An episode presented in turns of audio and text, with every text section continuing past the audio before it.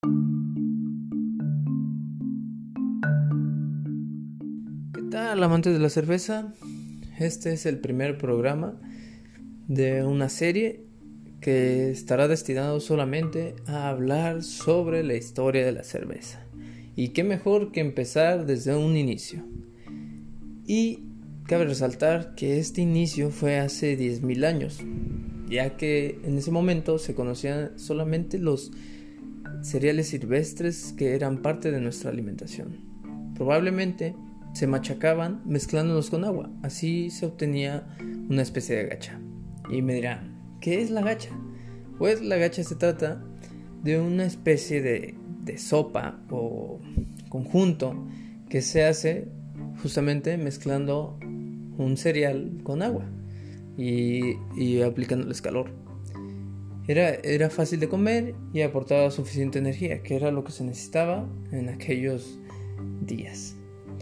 Y bien, el motivo o las circunstancias por las que ocurrieron la fermentación probablemente fue una especie de accidente, una especie de casualidad que llevó a nuestros ancestros a dejar esta gacha en un lugar eh, protegido de, quizás de la adversidad del tiempo, pero sumergido en agua, lo cual provocó una fermentación, dando como resultado una bebida dulce y agradable. Entonces, al inicio de esta fermentación involuntaria, eh, la cerveza no sería como la conocemos. En ese momento sería una sopa espesa de graduación alcohólica muy baja y muy energética por la cantidad de azúcar que todavía permanecía en el líquido por el grano. Con el paso del tiempo, involuntariamente o voluntariamente fue mejorando el proceso de fermentación de la misma, volviéndola así un elemento básico de la alimentación humana. La necesidad del grano para, para el pan y la cerveza dificultaba las condiciones nómadas de los pueblos de aquellos días, dando paso a un sedentarismo y obligándolos a cultivar sus propios granos y así formar sus comunidades agrícolas. Cabe resaltar que en efecto, hace 10.000 años el hombre empezaba a convertirse en sedentario. Esta teoría del descubrimiento de la cerveza y su influencia en el nacimiento de la agricultura no ha podido ser corroborada con evidencia arqueológica, pero es la más aceptada. Claro, si encuentras algo rico que tomar, no sería descabellado pensar que eso nos orillaría a, a ver la manera de poderla producir una y otra vez.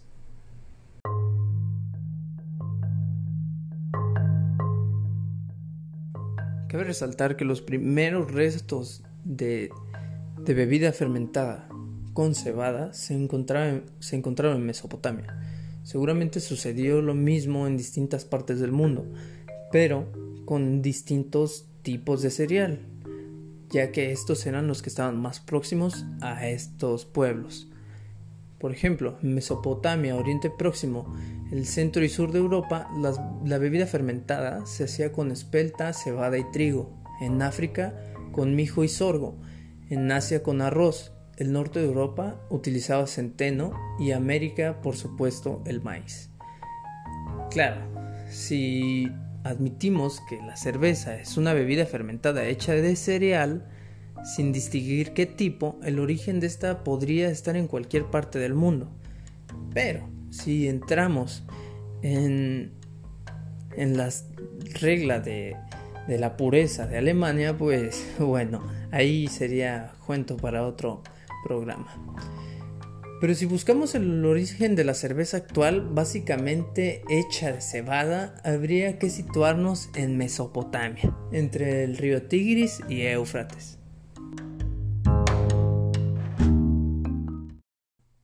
De esta manera, los primeros hallazgos arqueológicos sobre cerveza que podemos encontrar son unas tablas de arcilla grabadas en lenguaje sumerio que datan del 4000 antes de la era común. Además, hay numerosos restos arqueológicos que indican que la cerveza ya se fermentaba entre el 4000 y el 3500 antes de la era común. Aunque como hemos visto ya se, se elaboraba mucho antes, posiblemente desde el 8000 años antes de la era común. Diferentes hallazgos arqueológicos muestran que en otros lugares también se fermentaba una mezcla de agua y cereal. Se han encontrado restos de este tipo en una cueva de Cansadurini, de Cansadurini, disculpen mi pronunciación, situada en el municipio de Vegas, en Barcelona, datados alrededor de 3.000 años antes de la era común, siendo por ahora los vestigios más antiguos en Europa. También se encontraron restos de una bebida fermentada hecha a base de arroz, miel, uvas silvestres, frutos de espino chino en un yacimiento del río Amarillo en China, datados del 7000 antes de la era común, convirtiéndose en los restos de una bebida fermentada más antigua en el mundo.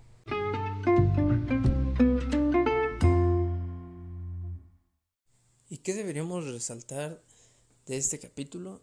Definitivamente sería eh, el paso de ser nómadas a sedentarios gracias a, a esta bebida. Claro, depende de con quién estén hablando y a quién se estén refiriendo. Algunos les van a decir que fue el pan, pero hay que ser sinceros. ¿Qué, ¿Qué, les gusta más, un pan o una cerveza? Pero bueno, eso es en cuestión de gustos. Por otro lado, algo muy importante que resaltar de este capítulo es eh, los vestigios de, las fermentaciones o, o desde cuándo se fermenta para hacer una bebida semejante a la cerveza que conocemos. Si nos ponemos en el punto estricto de la palabra cerveza, sería en Mesopotamia, que data de 4000 antes de nuestra era.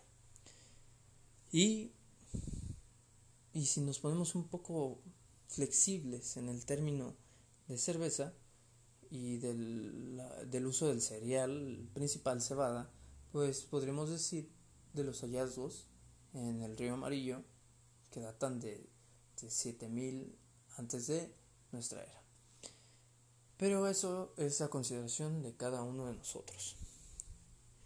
Lo más increíble es que esta bebida ha permanecido tantos años a, nuestro lado y claro, con el paso del tiempo, así como decía en una parte, con el paso del tiempo, de manera voluntaria o involuntaria, el proceso de fermentación y de hacer cerveza se ha vuelto más meticuloso y más, eh, un poco más perfeccionista.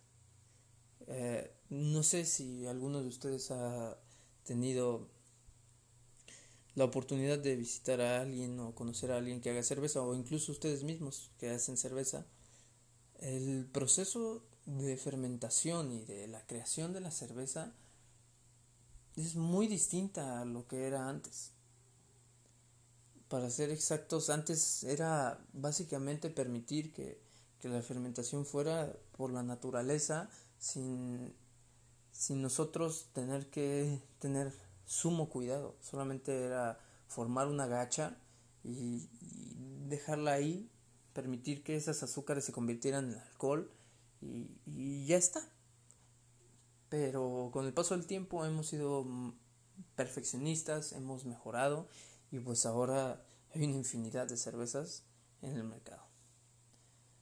Bueno, para terminar, me gustaría saber qué es lo que más les sorprendió sobre esta información que les presenté hoy.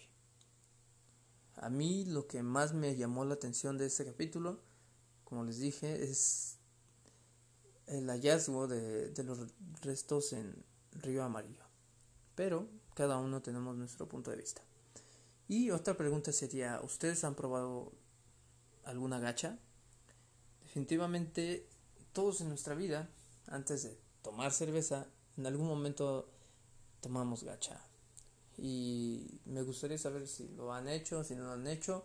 Y recomendarles que una gacha de, de, avena es muy buena y también la gacha de cebada es también muy buena. La gacha de cebada es todavía más dulce que la de avena, pero bueno. Eh, hasta aquí el capítulo de hoy. Muchas gracias por escucharme y me encantaría eh, saber qué les pareció. Gracias. Hasta luego.